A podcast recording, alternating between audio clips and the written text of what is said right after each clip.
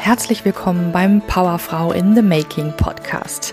In diesem Podcast dreht sich alles darum, wie du als selbstbestimmte Powerfrau wieder voller Energie bist. Egal ob Nebennierenschwäche, Burnout oder chronische Erschöpfung, es gibt einen Weg, wie du morgens wieder fit und erholt aufstehst und voller Energie durch deinen aktiven Alltag gehst. Wie dieser Weg aussieht, das lernst du hier im Powerfrau in the Making Podcast.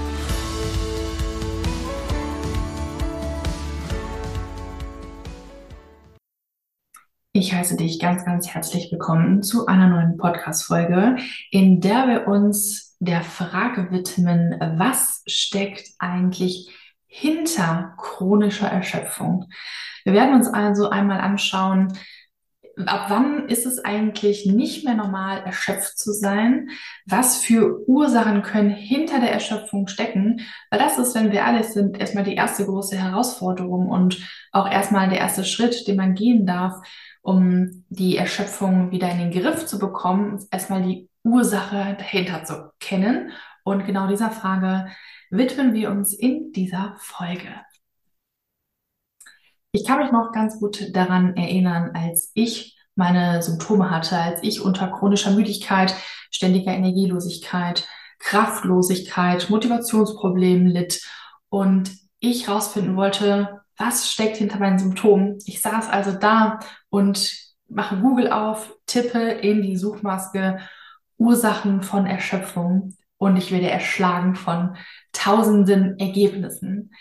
Und ich habe angefangen, mich durch diese Ergebnisse zu wühlen und dort las ich Schlagwörter wie chronisches Erschöpfungssyndrom, Nebennierenschwäche, Burnout, aber auch andere Begriffe wie Mitochondropathie, Krebs, multiple Sklerose. Und ich habe nur gedacht, ach du Jemine, hab den Computer ganz schnell wieder zugeklappt und musste mich erstmal sortieren.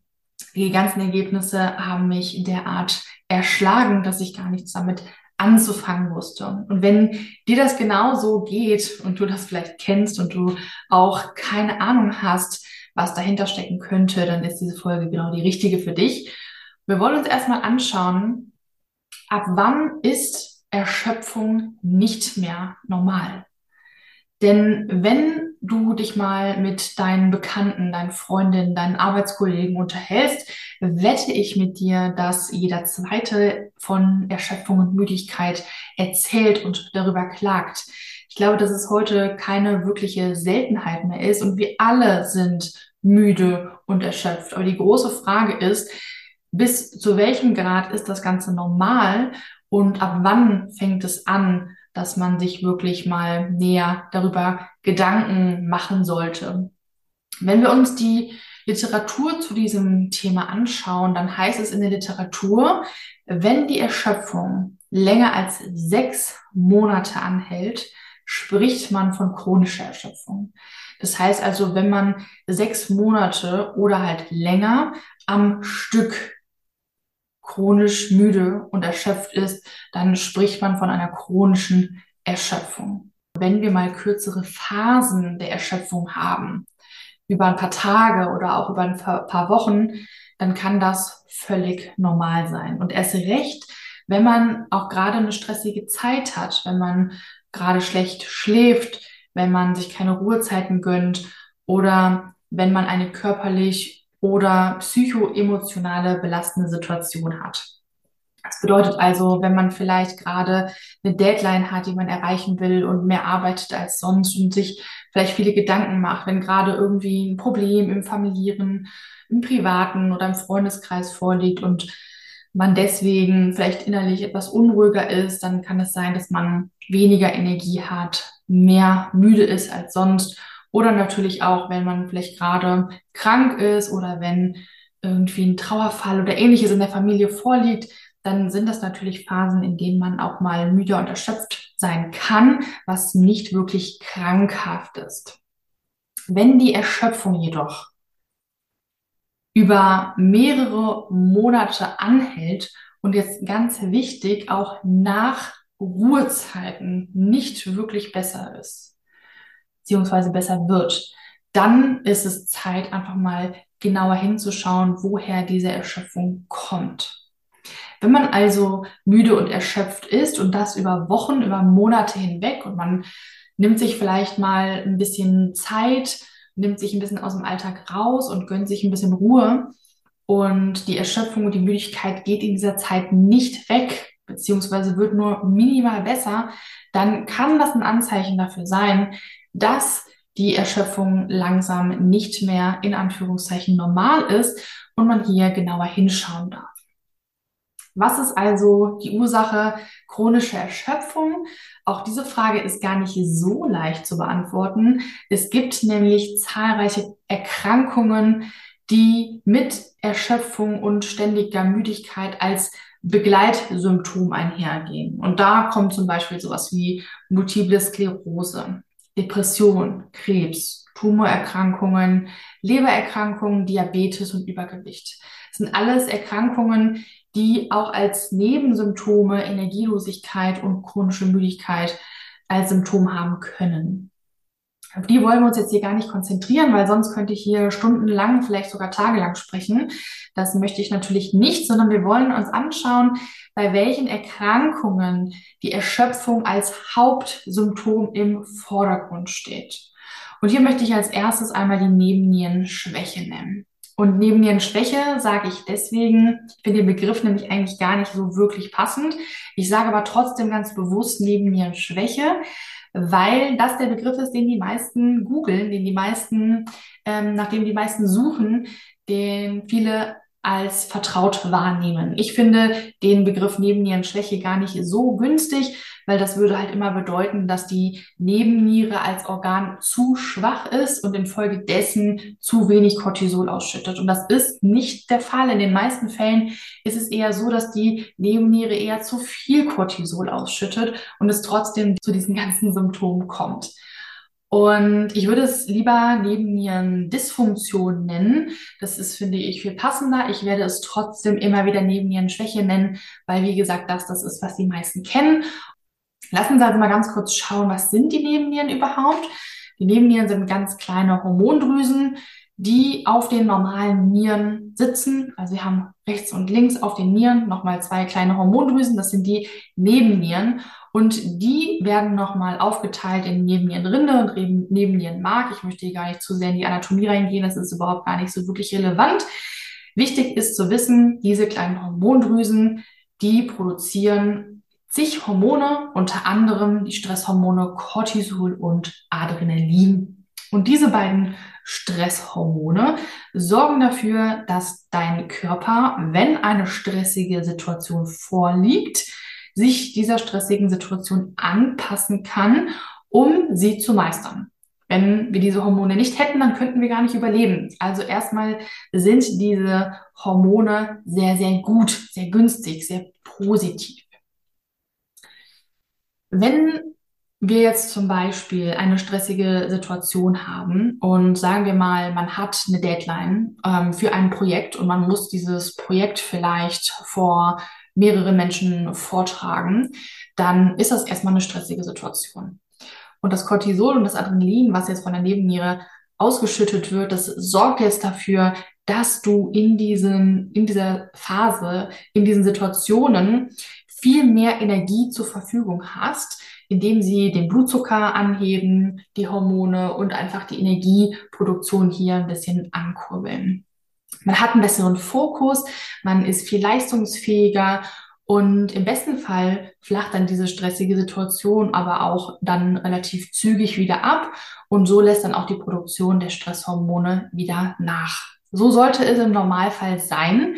Wenn man jetzt aber unter Dauerstress steht und die Nebennieren Non-Stop-Hormone ausschütten, sagt man, dass die Nebennieren dann irgendwann erschöpfen können und möglicherweise ähm, nicht mehr ausreichend Cortisol ausschütten können und man dann chronisch energielos ist, chronisch müde ist und weitere Symptome wie Schlappheit, dass man keine Kraft hat, dass man vielleicht Muskelschmerzen bekommt und, und, und. Das könnte eine mögliche Folge davon sein, wenn man über längeren Zeitraum unter einem Dauerstress steht. Um herauszufinden, ob man eine Nebennierenschwäche hat, eignet sich besonders mal ein Cortisol-Speicheltest zu machen. Man kann Cortisol auch im Blut bestimmen lassen. Das sollte man dann am besten morgens tun, denn am Morgen ist der Cortisolwert am höchsten und da kann man dann einmal im Blut messen, wie viel Cortisol schüttet denn hier die Nebenniere überhaupt aus. Wenn man sich für einen Speicheltest entscheidet, dann nimmt man im besten Fall mindestens drei Proben.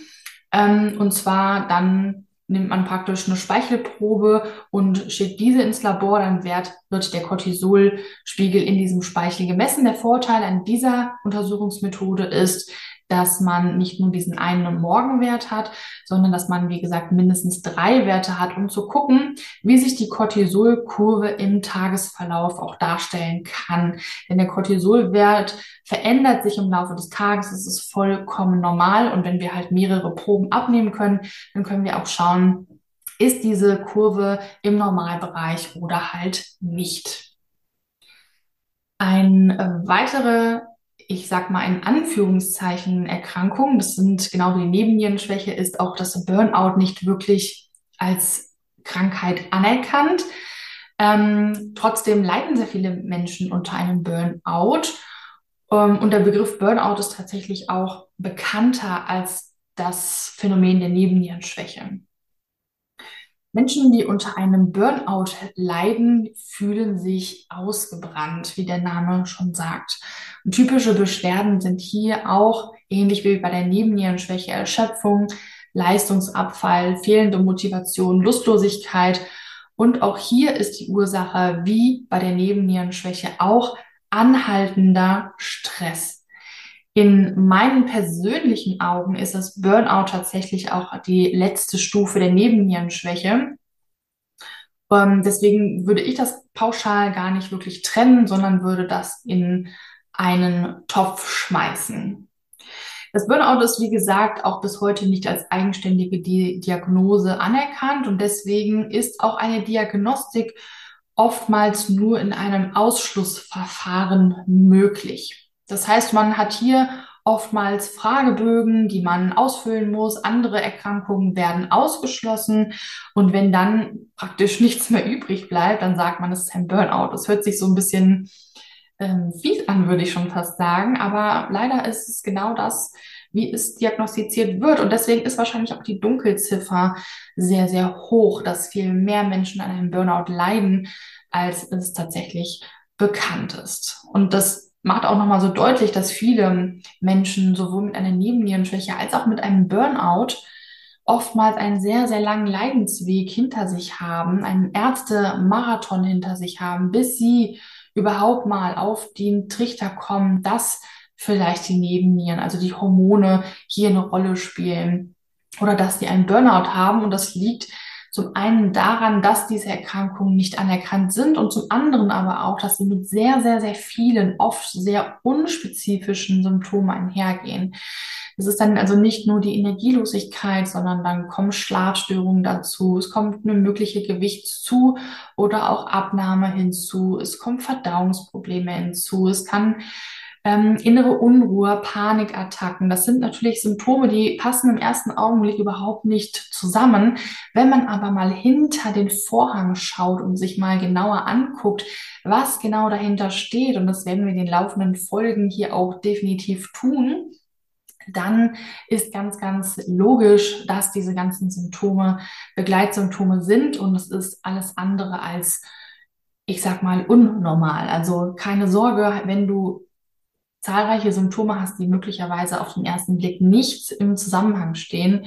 Meistens gibt es dafür eine Erklärung.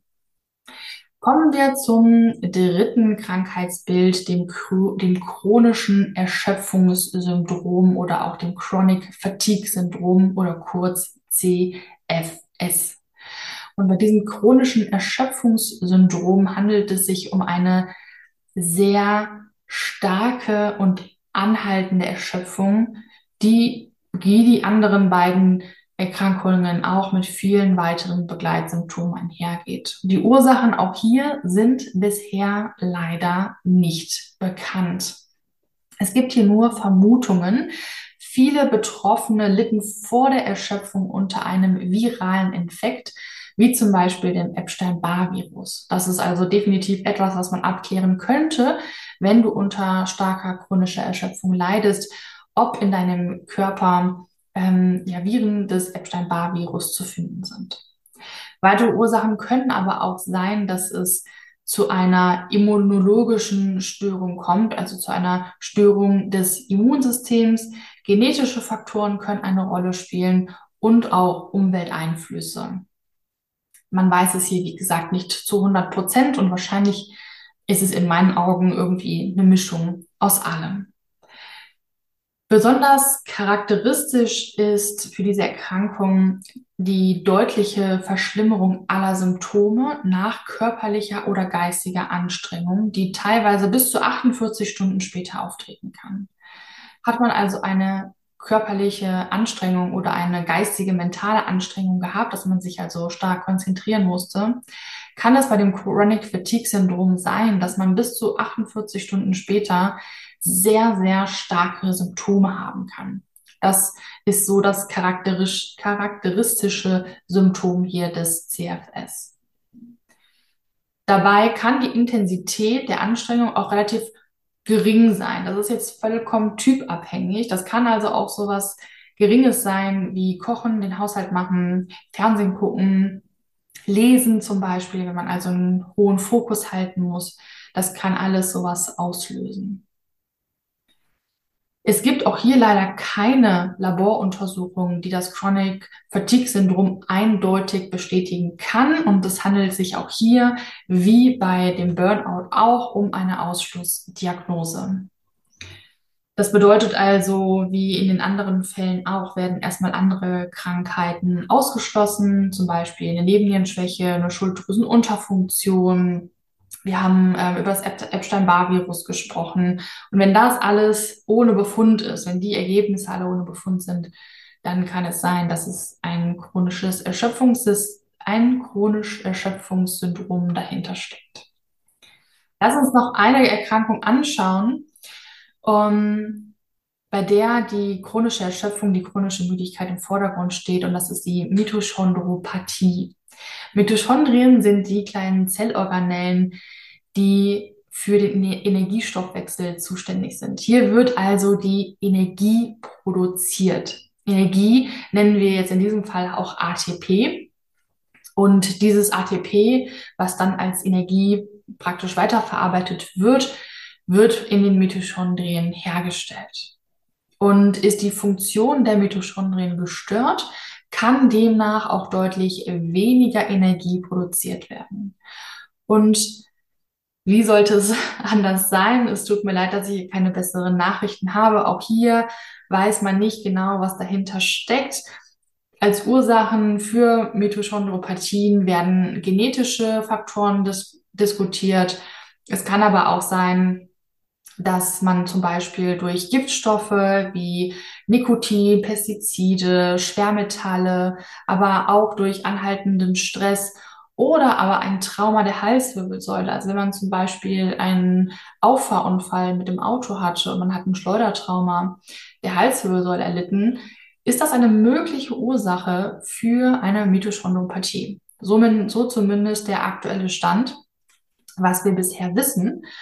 Und es gibt jetzt verschiedene Faktoren, die die ganzen Symptome und die Funktionsstörung der Mitochondrien weiter verschlechtern können. Und das ist zum Beispiel eine sehr kohlenhydratreiche Ernährung, körperlich als auch psychisch und emotionaler Stress, Medikamente und Entzündungen. Das sind jetzt mal so ein paar Beispiele, die hier Mitochondriopathien ähm, verschlimmern können. Es gibt verschiedene Verfahren, wie man eine Mitochondriopathie feststellen kann. Und eine dieser Verfahren ist eine Muskelbiopsie, wo man einfach so ein paar Muskelzellen entfernt und man schaut, wie es da um die Mitochondrien bestellt ist. Als Fazit können wir sagen, wie du schon siehst, ich habe hier nur so ein paar Dinge rausgepickt. Es gibt zahlreiche mögliche Ursachen, die chronische Erschöpfung, Energielosigkeit und ständige Ursache und ständige Müdigkeit verursachen können. Und diese zahlreichen Möglichkeiten machen die Diagnose einfach auch unglaublich schwer, vor allen Dingen im Schulmedizin, wo keiner wirklich Zeit hat, wo die meisten Untersuchungen und Tests auch nicht bezahlt werden. Das bedeutet also für dich, dass du als betroffene Person dich genau informieren darfst, genau um die Hintergründe Bescheid weißt, genau den Überblick auch machen kannst, welche Untersuchungen, welche Behandlungsmöglichkeiten gibt es auf dem Markt und leider auch tatsächlich ähm, ein bisschen Geld mit in die Hand nehmen musst, weil wie gesagt, viele der Untersuchungen sind Privatleistungen, weil die Krankenkassen die überhaupt gar nicht bezahlen. Wenn du also hier eine genaue Diagnostik haben willst, dann musst du sehr, sehr, sehr viel Eigeninitiative übernehmen. Tatsache ist aber, und das verbindet diese ganzen Dinge, die ich jetzt eben genannt habe, die ganzen Möglichkeiten und Ursachen von chronischer Erschöpfung, dass chronischer Stress auf den verschiedensten Ebenen, also nicht nur Zeitstress, Deadline-Stress, volle To-Do-Listen, sondern auch körperlicher Stress, mentaler Stress, emotionaler Stress, Umweltfaktoren einen absolut negativen Effekt ähm, hier spielen können und auch mit als auslösende Faktoren, also mit als Ursache für alle der genannten Erkrankungen sind. Es ist also eine super, super wichtige Information, dass man hier genauer gucken kann, mit welchen Stressoren auf allen Ebenen bin ich wirklich konfrontiert und welche davon können für meine Symptome verantwortlich sein. Wie gesagt, die gute Nachricht ist, du hast es in der Hand, dass du hier mit Verantwortung übernehmen kannst, dass du dich selber informieren kannst und einfach die Diagnostik als auch die Therapie ähm, mit bestimmen kannst. Weil wenn man sich dem System einfach nur hingibt, dann ähm, stehen hier leider das Ganze oft unter einem negativen Stern.